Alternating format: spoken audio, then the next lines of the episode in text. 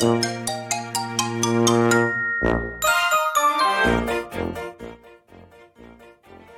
やー、今年ももう終わりですね。本当ですね。あっという間に。どうですか？弁をオープンする前、まあ、してか、してから、契約から約半年経ちましたけど、振り返ってみうて。ん。そうですね。まあ、自分の生きてきた中では非常に濃ゆいというか、まあ今まだ経験がなかった半年間という感じで、まあ長かったようでもうあっという間っていう感じですかね。うんうんうん。そうっすよね。あっという間でしたよね。そういう意味で言うと。うん。この半年でもうカンボジアにも4回ぐらい行ったし、うん。うん。確かに。なんかそういう意味で言うと、実際に始めて、なんか想定内だったことと、逆にこれ、想像してなかったな、みたいなことってあったりします？ああ、想定内。うん、でもなんか思ったより想定内のことより想定外のことしか起きてないような感じかなっていうふうに思うかな。なるほど。まあ、いい、いいことも悪いこともですね、想定外だなって思うことばっかりの連続でしたね。うんうんうん。例えば、いいことで言うと、どんなことありました？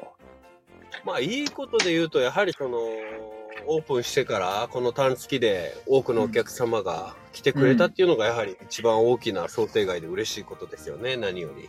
確かに。10月あ、11月なんてね、もう1000人以上の人がね、泊まっていただいてますもんね。いやー、ちょっと数字で見ると本当にびっくりですよね。本当ですよね。いや、すごい。で、ここが1、月、うん、12月まで赤字の予定っていうか、うん、うん。ですよね。で、ここがまはいあ、いい想定外ってところで、次、うんあの、まあ悪いっていうか、まあちょっとマイナス面での想定外って、どんなことがありました？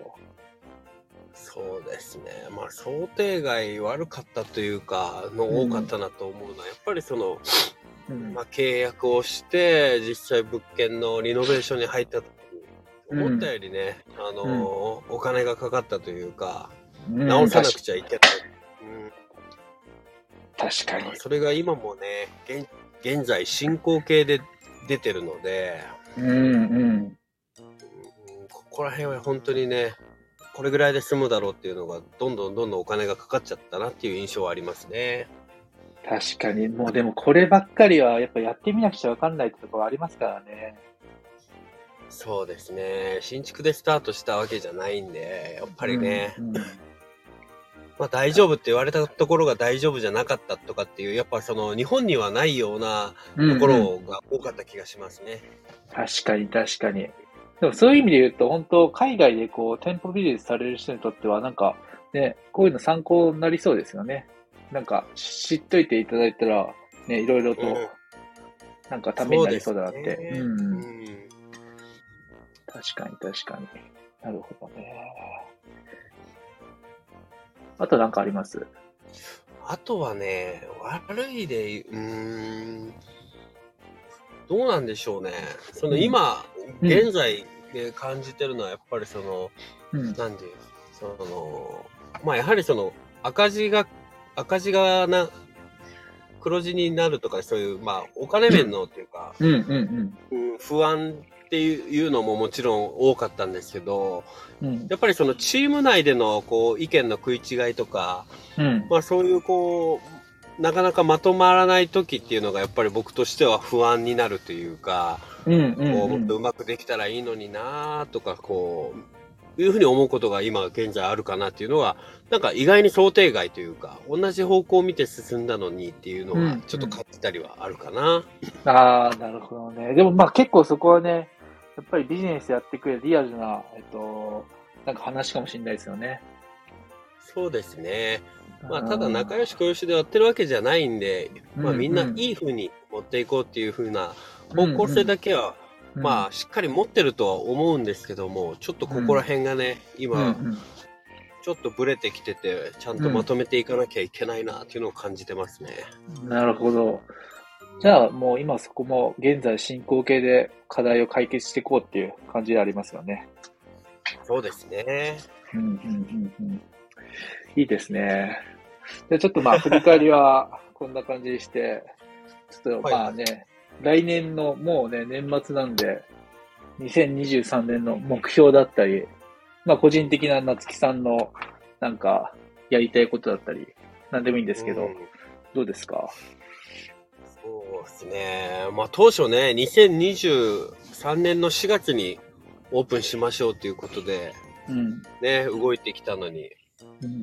まああれよあれよとスピード、まあこのスピードが持ってね、オープン、10月にオープンすることできたんですけども、まあやはり来年の目標というか、うーん、やっぱりその1年を通して、そのホテルっていうのを経経営した経験がないので、うん。うん。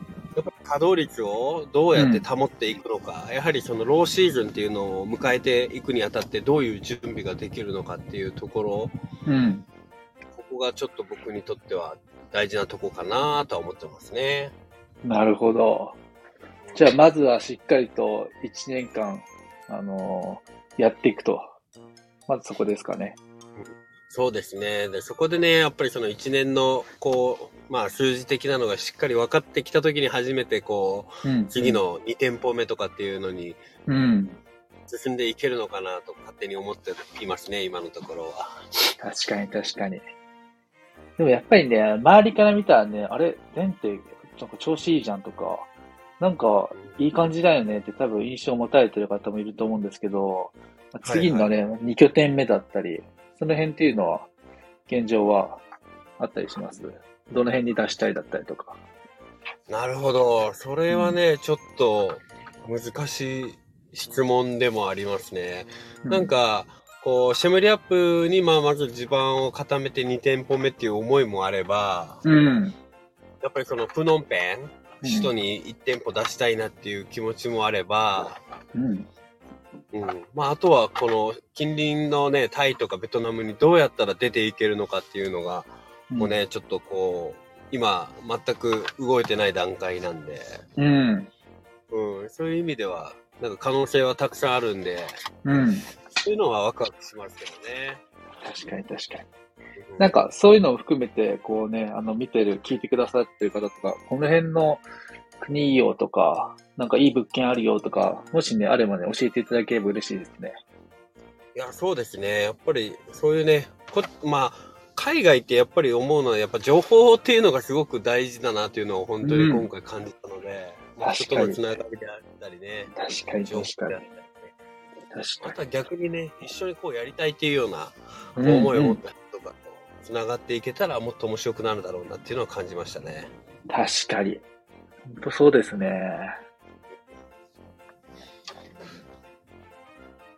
わかりました。じゃあちょっとね、今日はこんな感じで終わろうかなと思うんで、おー、大丈夫ですか。はい。ちょっとね、引き続きね、あの、電についての、えっと、近況報告だったり、を配信していこうかなと思うんで、まあ、夏木さんももちろんそうですけど、まあ、あの、電でね、一緒に、えっと、働いてるメンバーだったり、手伝ってくれてる方だったり、そういうのを、まあ、えっと呼んで、なんかゆるくお話しできればなと思うので、あと了は。そうですね。あの、海外でチャレンジされてる方ですね。そういった方をうんゲストに迎えて、なんかお話していければなと思うんで、ちょっと今日はね、デンのことについてってことで、デンの社長の夏木さんに来ていただいたので、はい。はい。ありがとうございました。いいえ、こちらこそありがとうございます。はーい。では、今日はこれで。はい。